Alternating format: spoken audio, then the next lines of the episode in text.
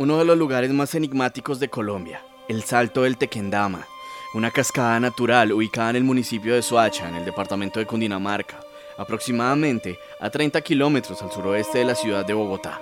Uno de los lugares más elegantes y prestigiosos de la época, ya que en 1928, como una grandiosa obra de ingeniería, el Hotel del Salto del Tequendama abre sus puertas. Un hotel que se encuentra ubicado en un risco, justo al borde de la carretera. Sus habitaciones tenían una grandiosa vista a la cascada.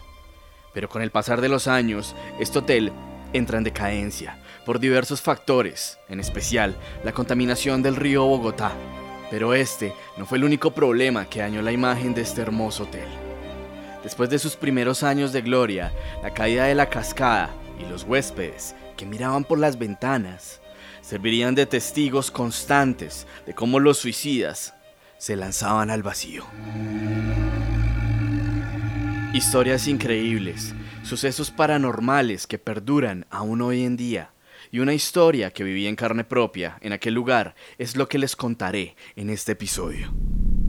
Síganme en mis redes sociales para estar informados de todo lo que suceda con este podcast. Lo pueden hacer en Instagram, Twitter y mi canal de YouTube. Dejaré mis redes sociales en la descripción de este programa.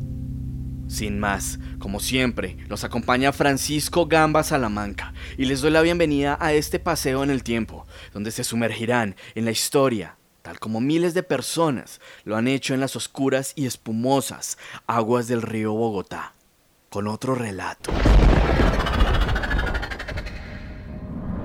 de medianoche.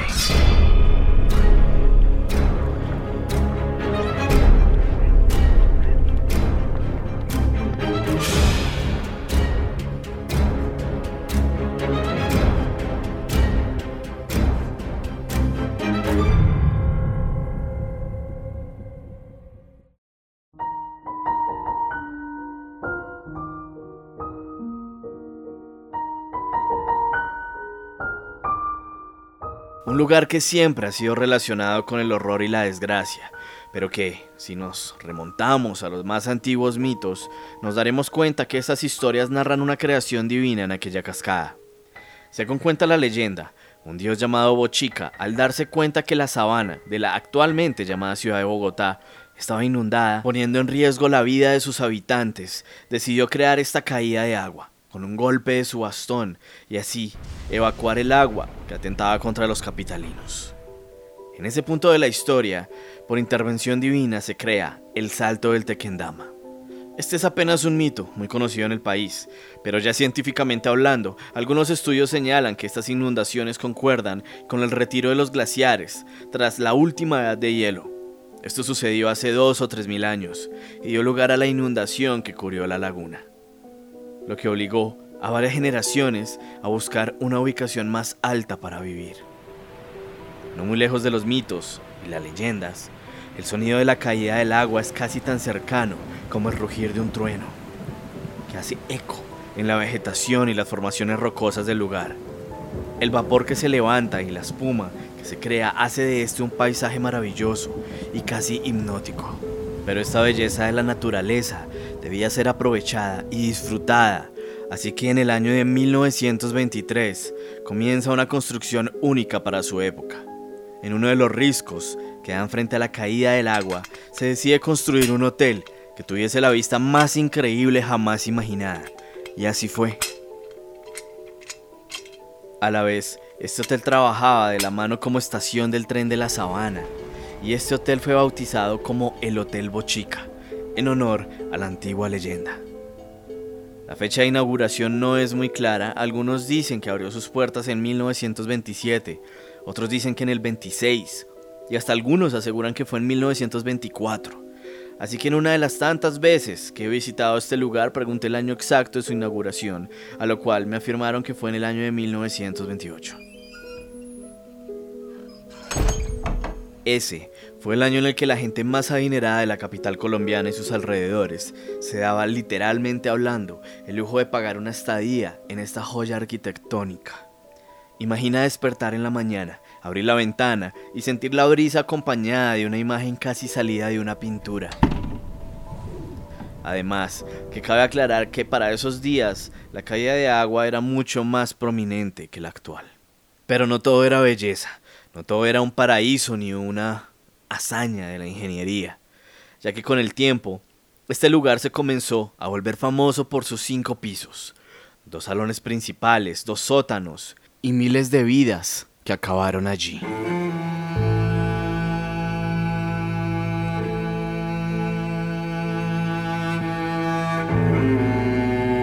Entre los años 30 y 40 se considera los años dorados de los suicidas, donde era casi que una costumbre para las personas desesperadas por sus problemas lanzarse de esta cascada para jamás volver.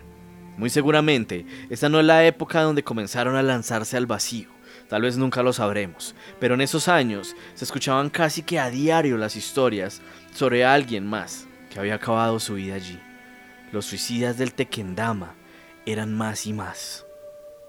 El rumor de los famosos suicidas del Salto era tan grande que se dice que había un fotógrafo junto a la piedra de los suicidas, lugar donde estas almas desamparadas dejaban sus cartas de despedida. Y este señor se encargaba de hacer llegar dichas fotografías a la dirección que ellos le indicaban. Alistaba su cámara, tomaba la foto, se despedían y saltaban. En la película Roa del año 2013 del director Andrés Weiss se puede ver cómo se recrea esta época en donde el actor Héctor Ulloa hace el papel de uno de estos fotógrafos. Llegó un punto en el que era tan constante esto que se puso a disposición un policía que custodiaba el lugar para evitar que más gente saltara. Así que la gran mayoría de personas decidía utilizar las horas de la noche o de la madrugada para saltar y evadir los controles policíacos. Y hablando de fotografías, hay una historia muy curiosa y tal vez una de las más conocidas de este lugar, y es la historia de María Prieto. María nació en la ciudad de Sogamoso, en el departamento de Boyacá. En aquel lugar conoció el amor de su vida, un hombre con el que siempre soñó, pero lo más increíble para ella era que él le había propuesto matrimonio y la promesa de construir una vida juntos llena de ilusiones y amor desbordado en su corazón, se va de la casa de sus padres para así, junto a su amado, huir a la ciudad de Bogotá. Este hombre le prometió que seguiría con sus negocios y ella también trabajaría para así, juntos, poder tener una casita barata y esperar lo que el destino les depararía. Pero lo que ella no sabía era que el destino sí le tenía deparado algo. Pero no era precisamente esta historia de fantasía y amor, sino algo turbio y doloroso. Una mañana, este hombre le dice a María que tiene que salir urgentemente a realizar una diligencia, la cual es imposible posponer, pero que no demoraba en volver. María y su novio estaban hospedados en el Hotel Sevilla, el cual en aquel entonces estaba ubicado en la Plaza de San Victorino. En este hotel, María esperó por horas y horas a que su amado volviera de aquella misteriosa diligencia, de imperiosa necesidad a cumplir. Ya era de noche y su desesperación estaba a flote, así que la dueña del hotel y demás encargadas del lugar, que por alguna razón que aún no es clara, se enteraron de lo que realmente pasó. Al ver el desespero de esta mujer, deciden contarle la verdad. Su hombre, salió de un cuento de hadas, realmente la había abandonado y regresó a la ciudad de Sogamoso, sin ser capaz de darle la cara y destruyendo su corazón, ocasionando un dolor el cual es imposible puntualizar en esta narración. Ella sabía que él no volvería. Dejó a sus padres, sus posesiones, estaba sin dinero, sin honor y abandonada en una ciudad que no conocía. Se dio cuenta que su destino no era tener una casita barata, ni una familia con el amor de su vida, sino que su destino era no decirle a nadie a dónde se iba. Su destino era tomar el tren de la sabana hasta la estación del tren del Salto del Tequendama. Ahora era claro su destino en su mente. Ahora era momento de escapar y acabar con su dolor. Para no despertar sospecha alguna, actuó de forma muy natural. Habló con los turistas en el tren, saludó a las personas trabajadoras en la estación y hasta compró un último paquete de cigarrillos. Acto seguido, emprendió camino hacia el sendero que conduce a la cascada. Habló animadamente con el policía que custodiaba la cascada y burló la seguridad de la siguiente manera. Acudió al fotógrafo del salto, pero que, a comparación del fotógrafo anteriormente citado, este se dedicaba a tomar fotos a turistas que querían un hermoso recuerdo junto a la caída de agua. Sin intención alguna de saltar, le pidió que le tomara una foto en la roca, en la piedra de los suicidas. Este fotógrafo hizo la señal a la distancia que ya estaba hecho el retrato. Este señor le dio la fotografía y ella se dirigió al Hotel del Salto. Pidió una pluma prestada y escribió sobre la foto las siguientes palabras. Por la ingratitud de mi novio, me confundiré en la profundidad del misterioso salto del Tequendama. María, noviembre 3 de 1935. María regresó a la cascada y habló con el fotógrafo una vez más. Le preguntó cuánto ganaba al día y que si eso era un buen negocio. María volvió a subir a la roca y le dijo al fotógrafo que quería otro retrato. Claramente este señor muy amable accedió. Estaba enfocando su cámara y vio por el lente cómo María se lanzaba al abismo.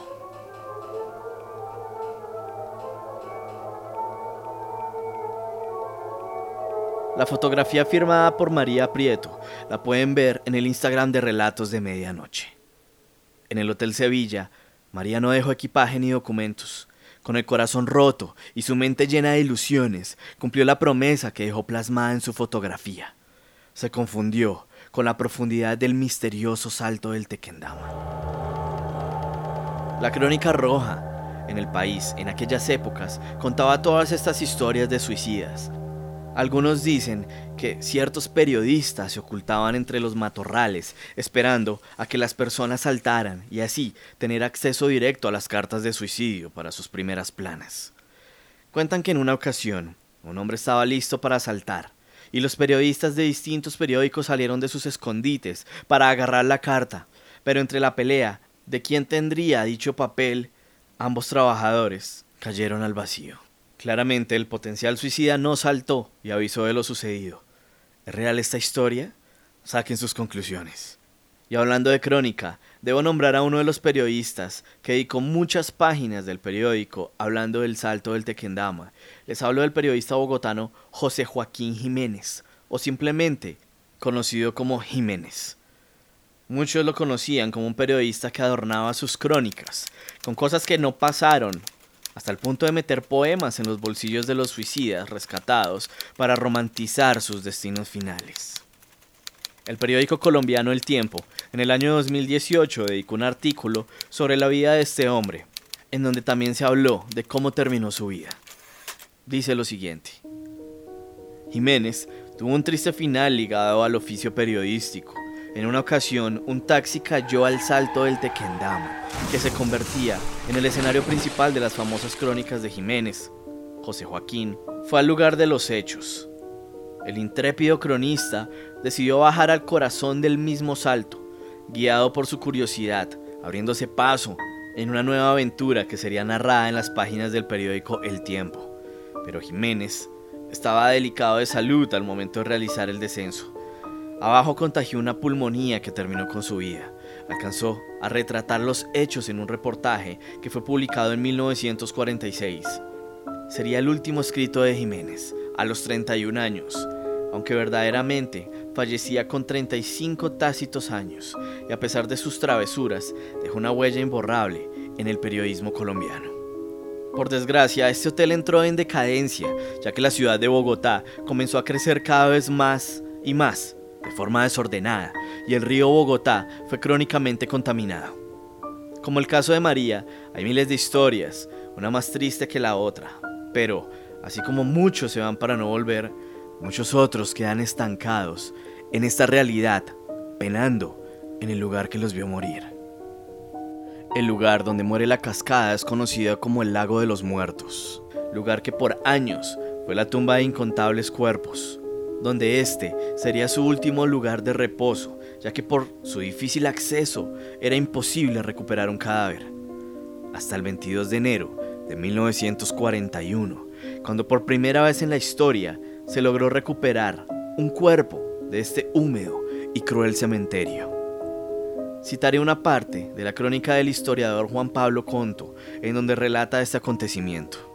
Los responsables de cambiar la historia fueron los conductores de los taxis rojos, una de las primeras flotas del país, quienes, tras una aventura de nueve días, lograron recuperar el cuerpo de su colega Eduardo Umaña. En su primer intento, llegaron solo a 20 metros de la cascada, pero las aguas revueltas, convertidas en espuma, se levantaban en medio del ensordecedor estruendo y era materialmente imposible dar un paso adelante. Cuenta una crónica sobre el evento en el periódico El Tiempo de 1941. Cuando regresaban rendidos ante este primer fracaso, Jorge Bejarano, compañero y uno de los mejores amigos del suicida, intentó saltar en seis ocasiones. Sus colegas tuvieron que detenerlo y ponerlo en manos de la policía. Resultó que Bejarano tenía un pacto de muerte con Umaña. Ambos se matarían con un día de diferencia. Segundo intento, estuvieron mucho más cerca. En este tuvieron que andar desnudos, pues los vestidos de baño quedaron hechos jirones, cuando solo habían recorrido unos 120 metros. Narró el periodista de la citada crónica. Con ayuda de cuerdas llegaron hasta el lago de los muertos, donde se formaba un fuerte remolino. En este punto, según dijo el diario, había una absoluta soledad, poblada solo por el ruido tormentoso de agua, despeñada y por el permanente olor a cadáver en su putrefacción. Pese a la bruma, los conductores lograron ver un bulto que aparecía y desaparecía, revolcándose dentro del agua. Uno de ellos decidió acercarse. En cuestión de segundos, tuvo que pedir ayuda a sus compañeros, pues la respiración se hacía imposible y la asfixia lo congestionaba. Y además, se le cerraban los ojos. Los taxistas pensaron que se acostumbrarían al olor a carroña, pero no fue así. Nuevamente, tuvieron que regresar con las manos vacías, pero con la seguridad de que ese era el cuerpo de su colega, pues dedujeron que el de la camarera, Teotilde Acevedo, la suicida inmediatamente anterior a Umaña, ya estaría muy descompuesto. Solo hasta el noveno intento lograron rescatar el cadáver de Umaña. Se encontraba totalmente desnudo, únicamente conservaba una media y un pedazo de zapato, la corbata la tenía fuertemente anudada a los ojos y estaba adherida a la piel. Describió la crónica periodística de 1941. Una herida en la frente daba pistas del golpe final. Tanto el suicida como los expedicionarios fueron recibidos como héroes en la capital. Aplauso merecido, pues es una hazaña que incluso hoy en día resultaría difícil. Además recordemos que en tiempos actuales la caída del agua es mucho más delgada y en esas épocas caía con muchísima más fuerza. Estás escuchando Relatos de Medianoche. Esto es Los Suicidas del Tequendama.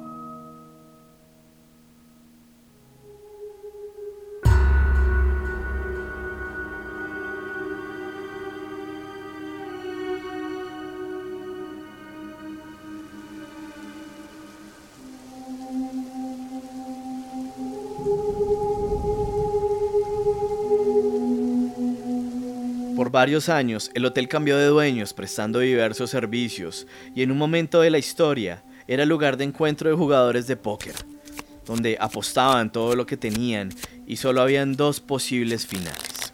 O salías del hotel del salto siendo millonario o te dirigías hacia el camino natural que desembocaba en lo más alto de la cascada y saltabas.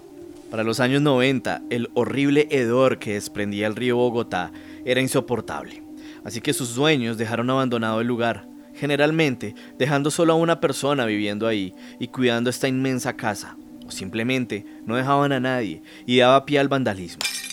Ya que el hotel no funcionaba, pues claramente no generaba ingresos y comenzó su etapa de deterioro, dejando un techo verde con las gruesas capas de moho que lo cubría y las grietas que sus paredes de madera dejaban ver. El hotel ya tenía un aspecto salido de las más aterradoras películas de terror. En mis años de universidad, siempre que leía estas historias, me di cuenta que la gran mayoría coincidían en algo, y era que quien se parara en lo más alto de esta cascada sentía unas ganas incontenibles de saltar al vacío, así ese no fuera su propósito de la visita. No lo creí en su momento, hasta que decidí ir a comprobarlo, aprovechando que para esos días Después de décadas, se restaura esta enorme casa, convirtiéndola en una casa museo que tiene como principal objetivo concienciar a las personas de la contaminación del río Bogotá y cómo recuperar su ecosistema. Llegó el día y con mi amiga Laura Natalia Grillo nos dirigimos a este lugar. Corría el año 2014 y era la primera vez que iba. Tenía una gran ilusión de ver con mis propios ojos esta enorme caída de la que tanto leí y vi en fotografías. Tomamos un bus intermunicipal frente a mi casa, el cual su ruta tenía paso por el hotel. Nos bajamos y vimos esta antigua construcción en un risco junto a la carretera. La casa estaba totalmente restaurada y había dejado atrás ese famoso color rosa que la caracterizó por tantos años. Ahora era totalmente blanca. Hay una zona junto a la casa donde se puede apreciar el salto del Tequendama, una especie de mirador, y junto a ella puestos de comida. Para desgracia de nosotros, aunque es un lugar donde siempre hace un clima frío, ese día estaba más nublado de lo acostumbrado y la cascada no se veía. Entre rabia y frustración, le dije a mi amiga que no iba a perder la visita y quería conocer el salto, así que decidimos caminar hasta ese lugar caminar por los senderos naturales, esos mismos que María Prieto caminó buscando su final. Ese mismo sendero que ha visto pasar miles de personas hacia el más allá. Después de caminar unos 15 minutos entre arbustos y alta maleza, logré ver cómo se asomaba a la lejanía la figura de una virgen. Era la Virgen de los Suicidas, una estatua de la Virgen, la cual se muestra como una esperanza para que se arrepientan de saltar den la vuelta y regresen con sus seres amados. Pero muchos no hacen caso de esta imagen divina y simplemente la ignoran y saltan. Después de ver esta estatua, por fin vi la caída de agua, enorme e imponente. Tomamos algunas fotos, pero había llegado el momento de comprobar lo que decían. Me paré en lo más alto de la cascada y abrí los brazos. Realmente fue una sensación de tristeza, de ver lo último que vieron tantas personas, segundos antes de su final. Y digo segundos porque muchos aseguran que se necesitan tan solo 6 segundos para llegar al fondo de la caída. Me di cuenta que tantos textos y testimonios tenían razón. En ese momento recordé de la nada todos los sucesos malos en mi vida, tristes o crueles. Tal vez simple sugestión o tal vez no pero me entraron unas inmediatas ganas de saltar. Después de unos segundos reaccioné y me bajé inmediatamente de la roca. No quería ser uno más. Fue tanto el impacto de ese momento en mi vida que me inspiró a escribir un cuento llamado La morada de los demonios.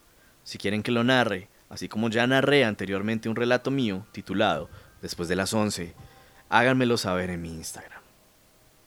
Así como la foto de María Prieto, en mi perfil también encontrarán aquella foto en la que estoy en lo más alto del salto del Tequendama.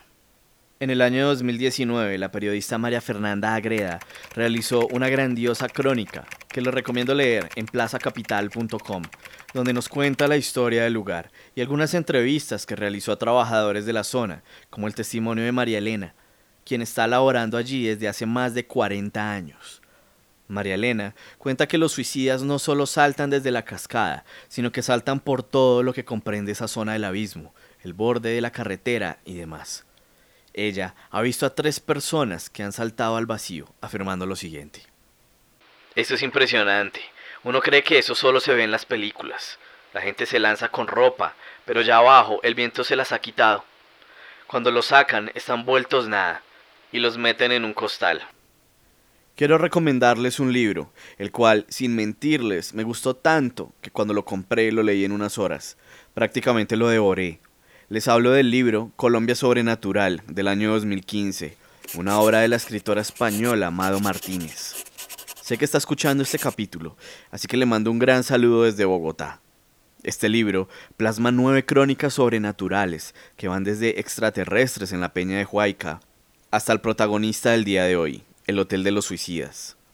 Es increíble leer la emoción y el profesionalismo plasmado en cómo una escritora extranjera ve a Colombia, la Colombia oculta.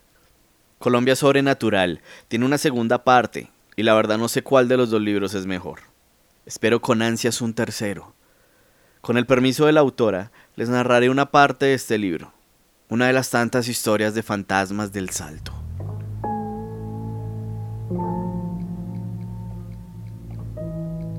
Fantasmas errantes. Francisco Huacaneme era otro habitante del sector que había presenciado, como Fabián, algunos suicidios cometidos en el Salto, siendo testigo de cómo estos individuos hacían oídos sordos ante los gritos de la gente y sus miradas horrorizadas. Al ver cómo los cuerpos golpeaban una y otra vez en las rocas azuzadas con fuerza por el agua de la cascada, hasta ser devorados por el lago de los muertos. John Barrera tuvo la oportunidad de hablar detenidamente con él. Cuando caen, duran alrededor de una semana en el pozo, hasta que se les revienta la piel y salen a flote. También, él había participado en las labores de rescate. Sin embargo, nada de esto le causó tanto terror como lo que sucedió una noche. Mientras dormía, empezó a escuchar ruidos extraños. Al principio, decidió no prestar demasiada atención, porque pensó que se trataba de un perro o de cualquier otra alimaña de la zona. Luego empezaron a ladrar los perros. Grité para callarlos. Entonces se hizo el silencio e intenté volver a dormir. Pero a los pocos segundos se quedó paralizado al oír un extraño susurro.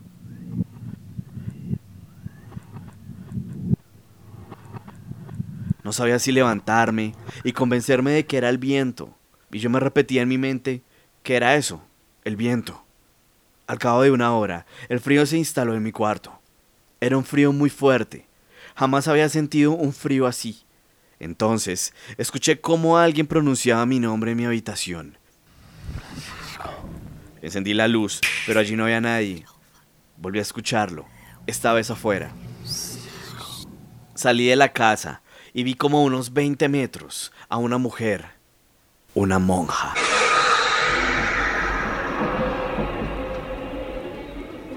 Yo me preguntaba qué hacía allí esta mujer, así que le pregunté, pero no obtuve respuesta alguna. Luego ella se giró y caminó hacia la oscuridad de una colina para nunca más volverla a ver. A pesar de que la seguí, no pude saber qué fue de ella. Parecía que hubiera atravesado la colina. Francisco pudo obtener alguna pista cuando les contó a sus vecinos lo que había pasado. Al comentar con los vecinos, una vecina me recordó que hacía años una chiva llena de personas cayó al abismo, al parecer por una falla mecánica causando la muerte de todos los ocupantes, entre los cuales se encontraba una monja. A partir de ese día, Francisco empezó a creer en espíritus y está convencido de que aquel ser extraño que vio en la mitad de la noche era el espíritu de la monja que vaga por el lugar de su muerte. Si quieren leer todos los testimonios y demás crónicas, busquen el libro físico o electrónico en su librería de preferencia. Las historias de fantasmas en el Salto son muy comunes y famosas. Van desde ver una niña correr por los pasillos del hotel, personas rodeando el lago de los muertos, mirando fijamente desde abajo a los turistas, hasta figuras vistas en ventanas captadas en video. Todo esto convierte el lugar en un destino turístico obligado para las personas que gustan de estos temas, o zona de trabajo para los investigadores paranormales. Y por supuesto, un lugar de interés para cronistas paranormales como yo, que les gusta conocer la historia estando directamente en el lugar de los hechos. De este lugar se desprende una inmensa historia que merece un episodio completo. Fuera de suicidas y fantasmas, un personaje aprovechó la soledad de la zona para cometer sus crímenes. Lo único que faltaba para hacer más lúgubre la historia del salto del Tequendama, un asesino serial. En 1969, varios cadáveres de mujeres comenzaron a aparecer en las inmediaciones del Salto del Tequendama, cerca de la estación de generación de energía llamada El Charquito. Así que la prensa de la época comenzó a llamar a este asesino misterioso como el asesino del Charquito. Esto aterrorizó a los capitalinos creando muchas historias alrededor de estas muertes. Este caso parece salido de una película de Hollywood y es en donde uno acuña la famosa frase que dice que la realidad supera la ficción. Es realmente increíble su forma de escabullirse y todo lo que hizo. Por eso estará en un próximo expediente serial acá en Relatos de Medianoche.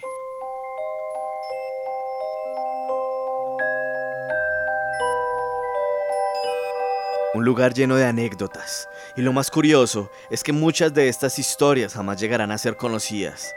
Miles de desaparecidos en Colombia habrán terminado en este lugar, voluntaria o involuntariamente. Y esto nunca se sabrá. Muchas almas en pena deambulan por sus pastales, sin que nadie los vea, y tal vez muchos asesinos seriales sigan por la zona, escondiendo sus crímenes bajo el agua. Uno de los lugares más bellos del país, tristemente, terminó siendo visto como un lugar de desgracia y fin de miles de vidas. Pero con los esfuerzos que se han realizado para restaurar este lugar, hace que vuelva a retomar sus fuerzas, pero que lastimosamente seguirá siendo visto como uno de los lugares encantados más visitados de Colombia. ¿Y tú? ¿Has visitado este increíble lugar? ¿Quieres conocerlo? El Salto del Tequendama espera que seas testigo de cómo las almas que quieren trascender se confunden con la espesa niebla del lugar, dándote un espectáculo natural, único, que mezcla la belleza con la muerte.